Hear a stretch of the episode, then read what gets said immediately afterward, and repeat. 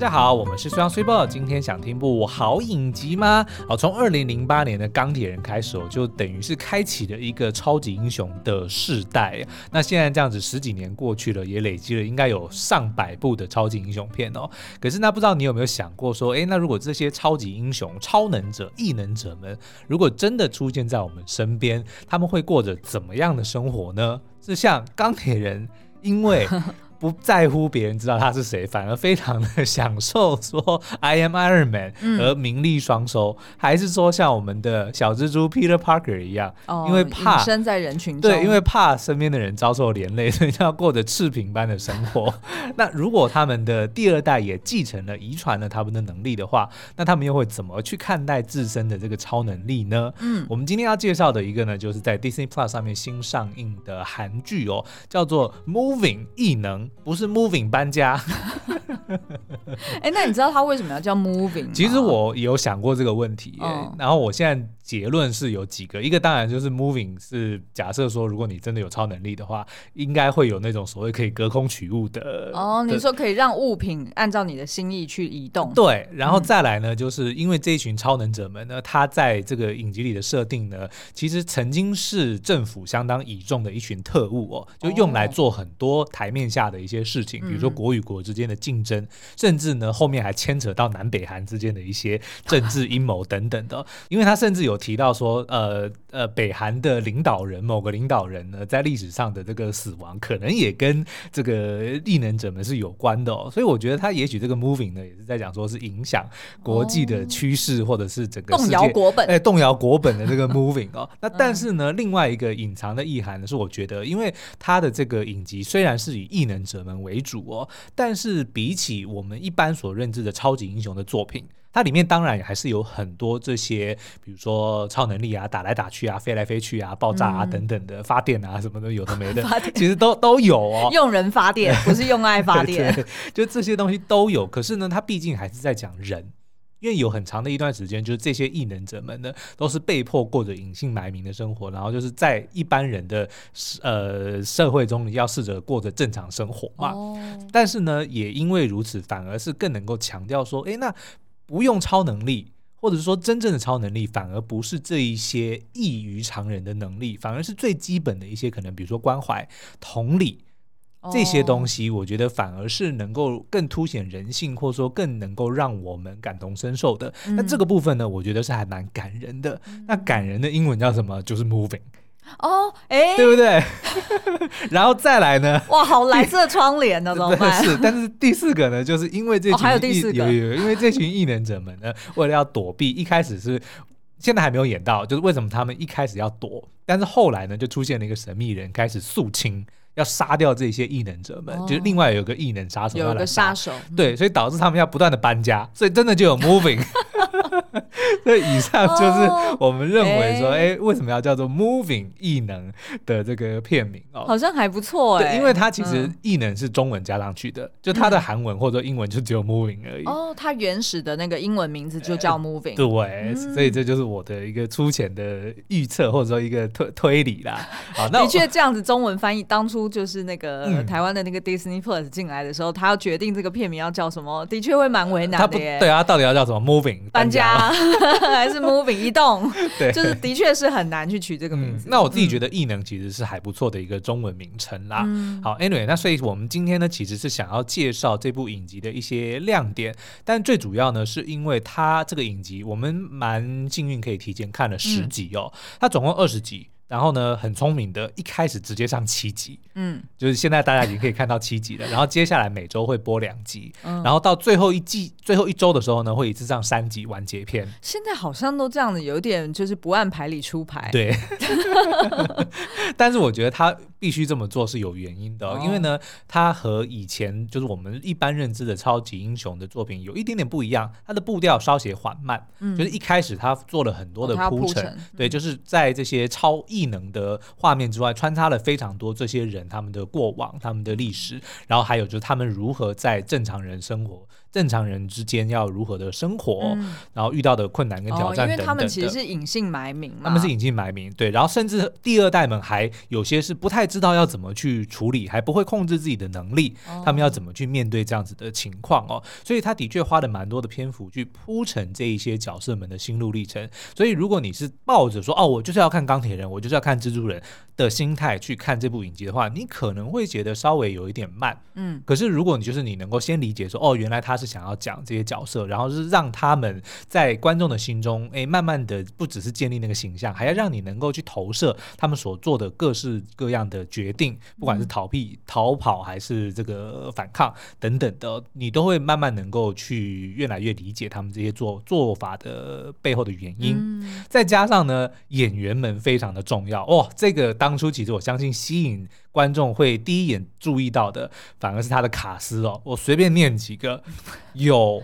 高允贞。嗯，高允贞就是最近还魂那个第二季非常红的那那位哎那个女主角，然后呢柳成龙，嗯嗯，机不可失，对，韩孝周，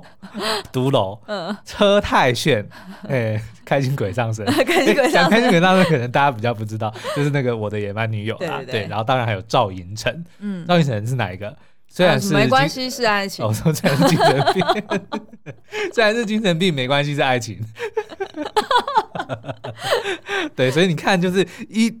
讲出来就是都是一线的的的明星哦，然后呢，也因为他们每个人呢，一开始好像都觉得说是配角，但是后面其实花了蛮多的篇幅来去讲他们各自的故事哦，所以他算是群戏的影集，对不对？他算是群戏，但是也花了蛮多的篇幅去介绍每个角色，所以我觉得他的节奏呢，也如果你不习惯这类型的影集的话，你会觉得很奇怪，的确很不一样。对，像我们自己看，我这这边可以先讲前面七集呢，就是以这个高允贞跟李正和他们是异能者的第二代，嗯，为主角，嗯，就是一对两小无猜，对，非常可爱的这这一对，嗯、这一对 CP 哦，就是以他们为主。那所以像什么柳成龙啊、韩孝周、车太铉都反而变成二线的配角哦，嗯、甚至赵寅成呢，他竟然要到第七集的尾巴才露个脸哦。那但是呢，这个不是在骗大家，因为我跟你讲，第八、第九集全部都在演他，而且是在演他跟韩孝周年轻的时候的故事哦，哦所以就一下哎，就突然就要升成为。第一男主角，所以我觉得等于是他叙事结构就是跟以前很不一样。他等于是说，就算是群戏，嗯、但是他先从这个第二代青春校园喜剧的感觉开始，对，然后让你爱上这一对呃男女主角之后，然后才带出来说，那他们的爸爸妈妈，然后以及叔叔伯伯，就是其他的，嗯、就是原先的异能者的第一代，他们是怎么样的一个人设，然后跟过去，然后所以他的群戏就会变成是瞬间转为，就是去讲这些巨星们的故事。对，我觉得你可以把它理解，它的这个结构呢，可能跟我的蓝调时光有一点像。它就是说，哎、啊，不同角色之间呢也有互动，然后某一集也是专门在讲他的过去，或者说他怎么会来到这里，或者他以前的事情等等哦。所以如果你用这样的方式去理解的话，可能会比较容易的去进入状况。哦，对，哦，那是不是有可能，譬如说你没看到的十一集以后，可能变成是在讲刘成龙的故事？呃，第十集就是在讲刘成龙的故事。OK OK，了解。所以现在还不确定。哦，那真的跟蓝调时光很像。对对对，嗯、那但是呢，当。当这些人介绍完了之后，当然就是要再回去讲，因为他们等于是前面被追杀嘛。对。就大家看到的第七集以前，其实就已经出现了一个是神秘的杀手哦。那后来也揭露了他的身份是谁。那可是呢，在第七集之后又会出现有新的反派，而且似乎是跟北韩有一点关系。哦、所以等于说，可能在第十集这些角色的背景都介绍完之后呢，要开始第一、第二代要合流，然后开始真正的去面对接下来的敌人在哪里了。哦，原来如此。好，那我们休息一下，回来之后呢，就直接会跟今天介绍六位这个影集里面相当重要的主角们，他们的背景、他们的能力，然后还有他们所经历的心路历程以及内外冲突。所以等于只会讨论到，就是讨论到七集的内容吗？对，OK。但赵寅成我是要赵寅成我是额外加给大家当一个 bonus 啦，然后也不算暴雷啊，也不算暴雷。对，好，我们先休息一下。欢迎回来。好，第一个我们要介绍的呢，就是让师央决定要追下去的这个最主要的原因哦，不是韩孝周，是高允贞，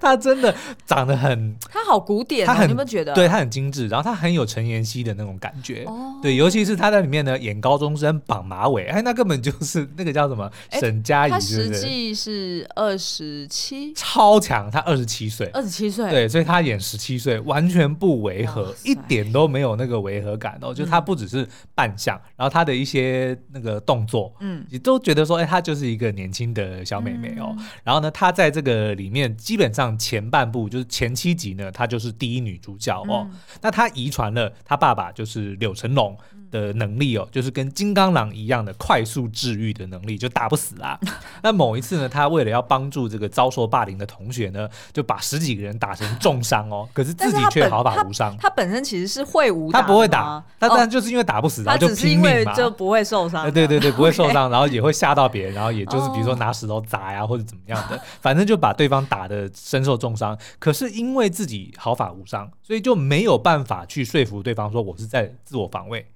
对不对？所以就导致他爸爸得要。那个为了赔偿，为了和解，就倾家荡产哦，才会辗转的来到现在的学校，然后让他开始对自己的能力呢是有一点点顾忌跟有一点点害怕哦，甚至开始会强迫说，我不要再多管闲事了。常常就是比如说人家需要帮忙或者怎么样的，他还会告诉别人说，哦，你不要随便去多管闲事，这个没有必要的这个关心是压力等等的，他会主动这样去去讲哦。然后呢，他也因为他的小时候在应该是几岁的时候吧，他的妈妈在一场车祸里死亡，他也在那个车祸现场哦。然后呢，他就一直因为记不起、记不清楚说母亲在死之前的表情是什么样子，他觉得很模糊，就一直让他很耿耿于怀哦。但直到他遇见了我们的这个男主角李正和所饰演的一个叫做凤溪金凤溪的角色哦。然后呢，这个角色是非常的具有同理心，所以他也常常会带给别人非常。温暖的关怀，他就有告诉这个高允贞的角色哦，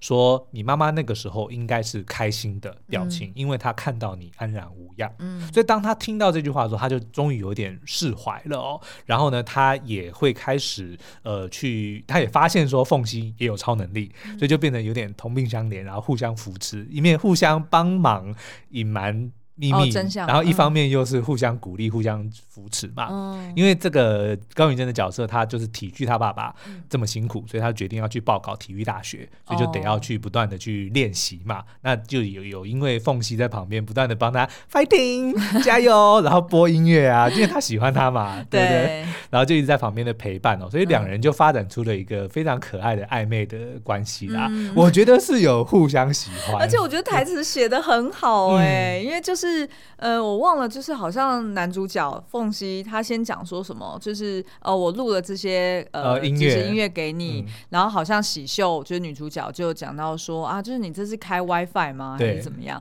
然后结果这个凤溪就跟他讲说，哦，我有吃到饱的方案，就一直说他手机是有吃到饱，就不怕用太多网络的 这个流量的意思。对，然后结果这个喜秀居然就讲说，哦，吃到饱哦，赞赞，就是那种。就是你就是觉得说，这就是高中女生会有的反应，对，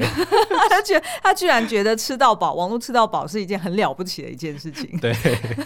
好，那可是这个这个喜秀遇到缝隙之后呢，当然也是出现了一些转变嘛。他也开始会发现说，哦，自己的能力好像不是一件该感到呃羞耻或者说应该感到隐藏的事情。哦，反而他也会开始用自身的这个经历去来关怀身边的人，比如说他们的班长同样也是一个有超能力的人，只是秀喜不知道他有超能力啦。喜秀，人家不是秀喜，喜秀。OK，那个他的班长是有怪力，嗯，对，然后就曾经是哦，就力大无穷，力大无穷，好客的概念，有一点像。然后，当他曾经呢，就是教训了一个爱到处霸凌人的一个同学哦。那这个因为他的秘密不想被揭露嘛，所以那个霸凌同学反而会。过来继续霸凌他，当面霸凌他，就知道他不敢不敢爆发嘛。哦、他知道班长不敢当面去展露他的能力嘛，嗯、所以就不断的去刻意的刁难班长，甚至有一次还把他的眼镜直接丢到不，他把他吃剩的菜倒进他的那个餐盘，哦、倒进班长的餐盘，然后还把他眼睛打掉，哦、等等的。然后但是班长都隐忍住。嗯、那后来那个这个喜秀呢，看到了班长这么做，他还主动的上去。关怀班长说：“你这么做很好，因为我以前都是直接的反抗，对，然后呢，直接爆发，对，但是暴力呢、嗯、是最愚蠢也是最简单的方法。哦。然后他就夸赞他说：‘你做的非常好。嗯’所以我觉得其实这就是已经透露出这个喜秀在遇见凤熙之后，其实出现了一些转变跟成长啦。嗯，哎、嗯，所以意思就是说，我们可以预期前七集都是校园。”对不对？呃，都有没有没有没有，其实因为也会有那个神秘人开始出来肃清嘛，哦、因为有一些比较不重要的异能者的确有被杀掉，先被杀掉，对，所以 还是先被记起，对，所以还是有很多动作场面会出现啦。嗯、然后当然也会有一些，比如说呃，回顾说喜秀当年在学校里面是怎么一个打十个 的那些，哇，那个其实非常的血腥，非常的暴力的场面，哦啊、很血腥哦，对对对，哦。然后还有就是，比如说我们的这个凤喜也有试着飞翔啊，这些超能力的场景，其实都还是蛮多的啦。哦、嗯，好好，那接下来来介绍是凤熙，不是凤喜。凤熙，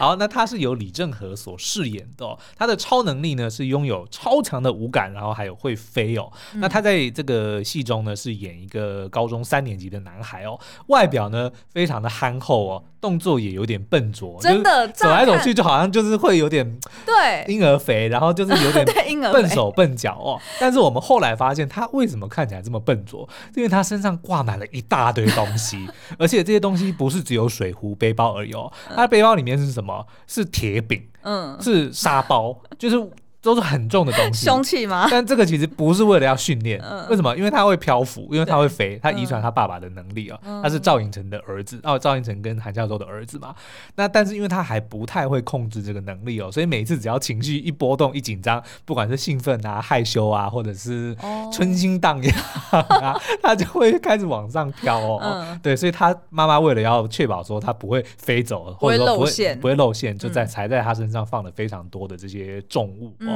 然后呢，加上因为他从小妈妈就带着他四处躲避去追捕嘛，嗯、所以就也会告诉他说，你不能够做任何事会让你的这个情绪波动，否则你就会没办法控制漂浮起来。对、嗯，所以他因为心疼他这个单亲妈妈的这个辛劳哦，嗯、然后凤熙呢就很听妈妈的话，甚至会让人家觉得很妈宝，比如说超级妈宝，对，常常跟这个女主角在聊天的时候会说啊，我妈说什么，我妈说什么啊，我 现在要回家啊，我要跟我妈讲话，我就都是用这样子的方式啦，对但是还好是什么？还好是那个女主角就是喜秀，跟她爸爸的感情也非常好。嗯，然后他爸爸也是单亲家庭，对，也是单亲家庭，然后也是经历过这样不断的搬家，他也知道说爸爸抚养他多么辛苦哦，所以他能够理解说男主角为什么这么的依赖。嗯，或者说这么的跟他妈妈的关系这么紧密，他是能够理解的哦，所以我也觉得他们能够在一起是非常好，就不会让他被不懂的人给误解啦。嗯，好，那但是随着他的这个剧情发展呢，我们也发现凤熙除了遗传了爸爸会飞的能力之外呢，他也遗传了妈妈的超强的五感哦，所以就是视觉、呃嗅觉、味觉、听觉、触觉都特别灵敏哦。可是除此之外呢，他还多了一个，我觉得没有特别讲出来。的第六感叫做同感，嗯，他为什么就是你看前面不是讲、哦、同理心吗？同理心，嗯、就他特别能够呃用最真诚、最温柔的方式去表达对身边的人的关心，然后永远都是能够呃一针见血，但是绝对不会让你感到不自在，哦、对。然后我们觉得就是他所另外发展出来的同感的这个能力哦。而且我觉得呢，就是呃刚看看到凤熙的时候，的确你跟我讲说这是男主角，我会想说，哎、嗯。哎，这个是男主角哦，就是跟呃，现在这个迪士尼社团里面已经有人就是贴出来说，说他是韩孝周跟这个赵寅成的儿子，我才不信，就是已经有人这样子去评论了。是但是呢，如果你继续一直看下去，嗯、哇，真的这个李正和会 grow on you，他真的超级长在你身上的。就是我到后面呢，虽然我很喜欢高允贞，但是我觉得高允贞的魅力只有在跟李正和在一起的时候才会被发挥到极致。哦，真的吗？就他们两个一定要同时出现那个。互动哇，非常的自然，然后又很又很可爱。我觉得也有可能是因为，就是编剧他们当初设定说，就是李正和只要就是开始哦，金凤熙啦，就是男主角，他只要开始漂浮的时候，他就要得要赶快念这个圆周率三点一四一五八八八七五九还是什么？重点是女主角都会发现说啊，你每次都背错啊！哦，真的吗？每次都背错，每次都背错。所以重点就不是在背那个圆周率，而是要让自己的这个心情去平，就平静下来。白。但是其实这个我觉得是埋了一个蛮不错的伏笔哦，嗯、就是为什么要背圆周率，压抑自己的心情跟这个身上的这个这个这些重物哦，其实。他有一个隐喻，就是我们刚刚讲到的压抑自己哦，嗯、因为他其实非常的，他是很困惑自己的这些超能力，但是妈妈从来也没有跟他解释，甚至也不提到跟爸爸的事情。哦、当然，我们还不知道为什么他不讲他爸爸的事情，嗯、或者他爸爸现在在哪里。嗯，至少看到第十集我们都不知道。嗯，对，所以我也没办法爆雷啊。但是呢，就可以感觉得出来，他妈妈因为要保护儿子哦，所以就用了非常接近窒息式的关心。就除了说一天到晚要喂饱他，给他吃超多的东西，但是最主要，哦，因为他怕他飘起来，对，他所以他要让他体重要够重，然后身上又给他带非常多的这些东西，水啊什么的。然后重点是呢，他要他随时都要接电话，随时都要回讯息。但这个是因为担心被他被追捕到嘛。但是就但也没有解释这些原因，就只是让这个凤溪从小就是被妈妈这样就这样规范的规范，所以让他真的是。他小时候也没有想过要反抗，直到他遇到了这个喜秀，因为有一次呢，就是喜秀差一点出意外嘛，结果呢，他自己因为身上太重，他来不及过去救，就反而被那个怪力班长，对，反而被那个怪力班长给救了，因为怪力班长也喜欢我们的喜秀嘛，所以当然这个那个凤溪就觉得很不是滋味，明明是我有这个机会可以去救我的心爱的喜秀，但是却。轮不到我，所以他就觉得很生气，他就想要去训练他的能力哦，就晚上偷偷自己在那边练飞行，就就当然被他妈发现，因为他妈五感很强嘛，所以当然就知道自己儿子在干嘛，所以就跟他有一场这个 confrontation，就是有一场对峙的戏，就是妈妈骂他说，你这样子很危险，就明明告诉你不可以不可以。哎，我不知道，我觉得好像剧情也有一点类似，就是让我联想到超人特工队，是有一点的，是。就是也结合就是呃父母教育的不同的风格，对。跟心态。对，好、嗯。哦，那这个缝隙在那个时候呢，他当然就是忍不住就爆发出来了，所以就讲说，你从小到大都叫我不要做这个，不要做那个，他觉得真的很烦。然后呢，当然这件事情讲出来 就伤了妈妈的心嘛，因为我们也知道说妈妈其实都是为了他好，可是这个也也展现出来说，其实到一定的年纪之后，孩子们当然会想要去探索属于自己的可能，嗯、他也想要找到自己这个在这世界上的定位，他不知道自己的这个能力是什么，但他也要知道说，那我该怎么办？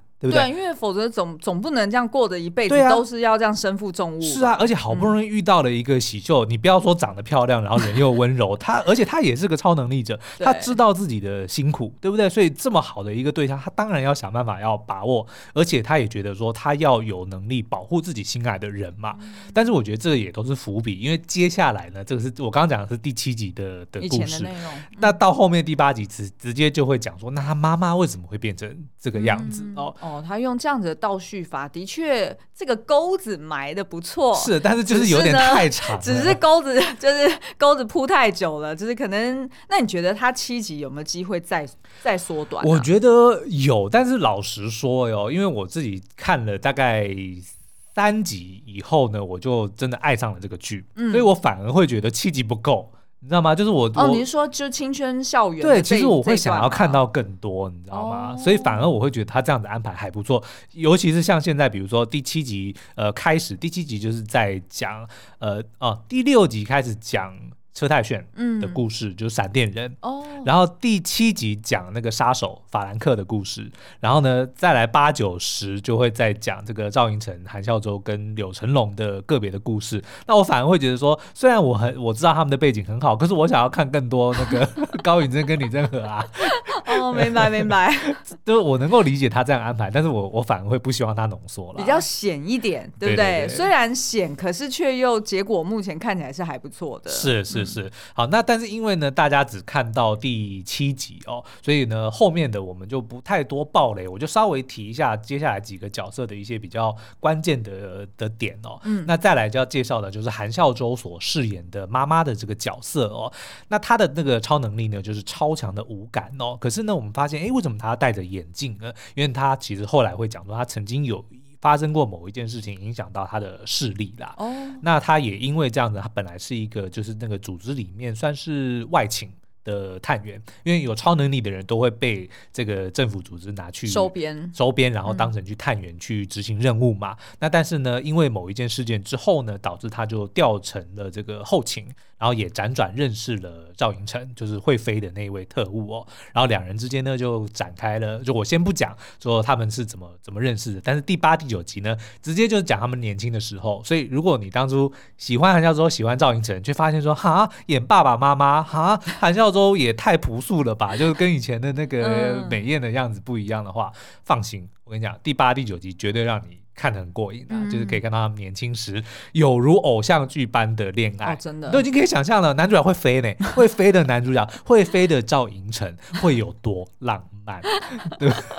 你就已经可以想象到了这个这个情景了。嗯、那但是在影集里面，一开始我们就知道说，这个韩孝周是开猪排店的，嗯、然后呢，他小时候也带着儿子。去躲避追捕。我们还不知道发生了什么事情，导致说他得要带着儿子，呃，就得要逃跑，去逃跑。然后赵寅成跑哪去了？这个我到第十集我都还不知道。但是我们只知道说他就是辗转来到了这个地方，然后也因为说要想办法这个生存嘛，所以就开了一间猪排店。那猪排在第八、第九集也有非常重要的戏份，就为什么会选择猪排也相当的重要。我刚刚正要问这个问题，也不是只是精确嘛，对，也不是只让儿子吃饱而已，因为他是巨无。怕猪排，对，因为通常就是在韩剧里面看到都是开那什么 Kim Kimbap 哦，哦，就是饭卷店，呃，对对对，通常都是开很多那种紫菜饭饭饭团，你知道那是什么原因吗？那个一定是制作考量。因为比较便宜，啊，比较便宜，而且可以放，对，可以放，它不需要现煮，又安全，对不对？因为如果你说是煮热的，你可能在拍摄的过程中，对啊，热汤啊就是麻烦，对，所以我就常常看到，哎，怎么都是紫菜饭卷，然后但是在这边猪排店好精确，对对，但是后面会跟你讲为什么是猪排哦，好，然后再来就是这个赵寅成所饰演的飞天老爸哦，那的确呢，大家一开始说，呃，预告都是赵寅成啊，那么帅啊，开枪啊，飞行啊等等的，怎么哎看了七集都没有出现，就到了第七集最后的时候呢，就是我们的呃凤喜他，因为一直。他就有一个记忆，或者说他觉得在做一个梦，自己飘在天上，然后远方有一个人在叫着自己的名字。哦、对，结果后来才发现说那个不是梦，嗯、那个是回忆。嗯、他小时候呢就曾经在天上漂浮，爸爸然后他爸爸就是飞过来的抱他，哎呦凤喜哦，怎么了？你怕是不是？就是我们的赵寅成啊，哎、哦，蛮有趣的耶。是，嗯、那我们就先不太讲太多他的这个背景，怕报到大家雷了。嗯、但是原则上呢，第八集就会讲他在当特务的时候的一些呃往事，然后他是如何的跟女主角相遇哦。嗯、那但是后来他也遭遇到了一些问题，因为他独特的这个身份跟能力嘛，嗯、然后牵扯到国与国之间的一些政治的斗争啊，所以算算算是我觉得还蛮精彩，而且会期待他后续怎么发展的一条戏哦。好，那再来呢，就是另外一个被当成主打的，就是我们的柳成龙啦。那柳成龙大家不用讲，就都知道说他是一个非常呃，除了搞笑之外呢，他也很擅长演一些蛮深沉、有一些故事的角色哦。嗯、那这一次呢，他所饰演的这个角色呢，是拥有金刚狼的能力哦，所以他在年轻的时候呢，就被叫做怪物。他就是喜秀的爸爸，他就是喜秀的爸爸。嗯、然后呢，现在在卖炸鸡，就跟 机不可失一样。是不是故意致敬啊？我觉得是哎、欸，对。嗯、然后呢，他小时候呃，不是小时候，年轻的时候呢，就混过黑道嘛。因为他有点不学无术，他也不知道自己能干嘛，所以他唯一能做的呢，就是挨打挨刀。所以他常常就是靠着自己的能力呢，替兄弟们挡刀，然后去吓走对方，或者是就是帮帮忙打天下的概念啦。嗯、但是后来呢，就还是因为某些原因呢，就辗转的让他脱离了黑道的生活，然后就加入了这个神秘的组织哦。然后呢，也呃。生了一个小孩，就这个女儿嘛。嗯、那因为他的妻子就是喜秀的妈妈，年轻的时候因为车祸过世，嗯、所以他也就单亲的去抚养女儿长大。所以并没有交代说喜秀的妈妈是不是异能者。呃，没有交代。哦、对，okay、呃，没有，后面有交代，但是我现在不想讲。哦、好好好，对，现在不能讲。对啊，但是 anyway，所以他就是带着这个女儿就独立的想要抚养她长大。嗯、但是因为他也没有什么一技之长，就除了自己本身就呃治愈能力很强以外，他其实没有，他什么都不会嘛。所以他也做过非常多很辛苦的工作啊，比如说他也有去当过矿工啊，然后也有就是打杂工啊等等的，然后也带着女儿一直搬家哦。那他后来好不容易就是买了一栋房子，却因为女儿。的这个暴力事件，所以导致 得要又要倾家荡产去赔偿，嗯、然后又带着女儿搬家，才来到现在这个。哦，难怪叫 moving 嘛，一直在在搬家。真的哦，对，嗯、好，那这个在第七集哦，应该已经演到了，就是他跟那个杀手法兰克有一场非常精彩的对打戏哦，哦因为那个法兰克的能力呢，应该也是打不死哦，也是打对，所以就两个打不死的人在那边互打，哦、对，所以算是呃前七集算蛮高潮的一场戏啦。嗯，但是第十集呢的这个剧名就叫做怪物，所以就是在讲柳成龙他年轻的时候混黑道的时候的故事。我自己也是觉得还蛮。蛮特别的，因为就会在讲说，像他这样子的一个人，其实大家好像觉得表面上好像觉得他很厉害，打不死，可是背地里其实都会只是在觉得说啊，你就是个怪物。对，你就只是打不死的怪物。哦，哦，就是你也没有什么特殊技能。对对，所以就是让他自己也也也一度的在怀疑说，哦、那我还能我觉得这个切角还不错哎、欸。对啊，嗯，好，那再来就是车太炫。对，车太炫，我现在有一点点搞不太清楚，他对这整个故事，因为他好像有点是，哦、他是穿插出现，他不是穿插出现哦，呃，也、嗯、也算穿插出现，但是我觉得就跟前面的，比如说男女主角，因为是恋爱嘛，对，对不对？那他们的爸爸妈妈当然就是一家人嘛，是，然后还有柳成龙，也就是女主角的爸爸嘛，嗯、就这群人当然就是都是这一。一哦一挂的哦对不对？那可是车太炫虽然也是异能者，他爸爸也是一位异能者，所以他严格说起来他是第二代，但他年纪稍大一点，嗯，所以他他不是高中生，他不是他们的同学，对对，他是成年人，对，他是开载他们上学的公车司机。哦，对，所以他爸爸也是一个异能者，他也继承了他爸爸的这个发电的能力哦。但是呢，他又觉得说他的这个能力其实好像没有什么特殊的的用途，就只有小时候能够用这个板擦让自己的那个电板让自己的那个头发能够竖起来，因为别人都做不到静电，然后结果他就直接一个大爆炸。等一下，这件事情不是我们小时候也都做过，是其实是做得到的啊。对，但是。可能就是南韩那那个气候比较不一样吧，oh. 所以就当老师说，哎、欸，这个不是每人都做得到的时候，oh. 结果他就嗡，头发就整个炸起来了。了解。所以呢，他也就是从小到大觉得有点格格不入啦。后来好不容易呢，就是靠着他的这个能力，找到了儿童节目的闪电人这个角色的扮演者。哦，oh. 对，就是什么什么超人，什么什么姐姐哥哥，oh, 类似这样子的，什么西瓜哥哥，哎，类似这样，他他们就有一个超闪电人的一个角色，他就去应征的，因为他可以真的就是操控闪电嘛，uh, 让大家以为说是特效，但其实不是，特效，但是又因为常常出事，就是会比如说把设备弄坏啊，或者是吓到小朋友等等的，就导致他也丢了工作，所以他就一度认为自己是个废人，所以就辗转的就来到了这个开公车司机，但是也让他。找到了这个自己的一个算是新的置业吧。嗯，那但是呢，他爸爸就是某一天遭到这个神秘杀手的肃清哦，所以就让他呃。人生又陷入了这个谷底哦，但是我们的男主角哎，又发挥了他的这个同理心，光是看到他的时候呢，就说好几天不见你了，我有点担心。哦，就凤溪，对凤溪，嗯、然后就让这个车太鉉觉得哎，被温暖到了。哦，就好像哎，我不是孤单的。嗯、但是到目前为止，这个呃车太炫所饰演的闪电人，他跟男女主角都还是不知道彼此，不都不知道，都不知道。对，OK，他们只是在同一个圈圈里面生活，但是其实互动的几率不高啦。嗯、那但后来有演说，他曾经试着要去追杀那个法兰克，就是那个杀手，嗯、但是失败了。可是我们不知道他目前现在的状况是什么，哦、对，所以就暂时就先。Put a pin in it，就是不太确定说他之后还会不会再回归了。OK，了解。好，那最后我们要介绍的就是神秘杀手法兰克 Frank 哦。那这个法兰克这个名字呢，F 开头的，并不是随便叫的哦。我们待会会讲他为什么要叫做 Frank 哦。嗯。好，那他的能力呢，基本上就是不死，打不死，然后应该也是非常的会呃一些格斗技巧啦，就是反正身手非常了得，长得呢很像我们的元华，对，就是功夫里面的包租公。嗯。对，就是那个那个非常。呃，一副杀手样，就是一副杀手样啦。对。然后在这里面呢，我一开始以为他只是一个就是免洗的工具人，就是专门哦，就是你有超能力，然后就派你去杀其他的，就是要增加就是戏剧效果而已。对。但是后来发现，哎，其实不是哦，他的设定还蛮有深度的哦。比如说一开始我们就知道他是个外国人，就虽然是。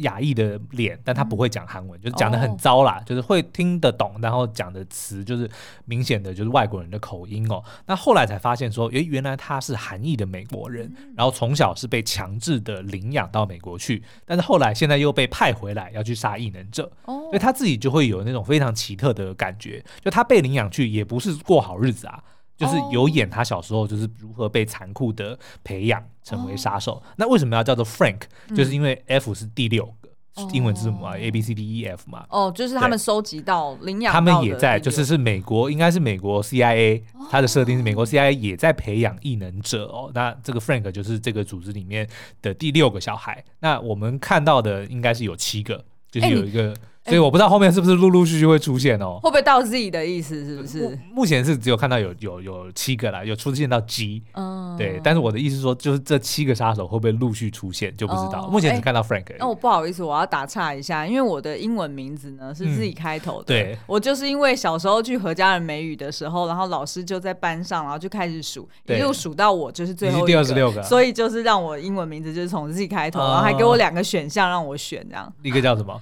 一个是什么 Zoe 啊，Zoe？哦，对啊，但我就不选 Zoe 那个。OK，就这样。好，那所以呢，在法兰克在前面七集里面，当然就是以反派的这个身份出现嘛。那他的确也是身手相当的利落啦。那但是到后面就是我们揭露说，因为第七集的标题我记得就叫做异乡人。Stranger，、哦就是、其实就是在讲他，讲他对，然后也有讲他很多以往小时候的故事啊，所以我觉得是算是安排的还蛮蛮不错的，但是不知道他后续还会不会再出现就是了。哦，嗯、我觉得他这样子安排还蛮不错的，就连 CIA 都搅进来了。对，因为他后面就直接讲说这是国与国之间的竞争嘛，嗯、就他们原来是所以。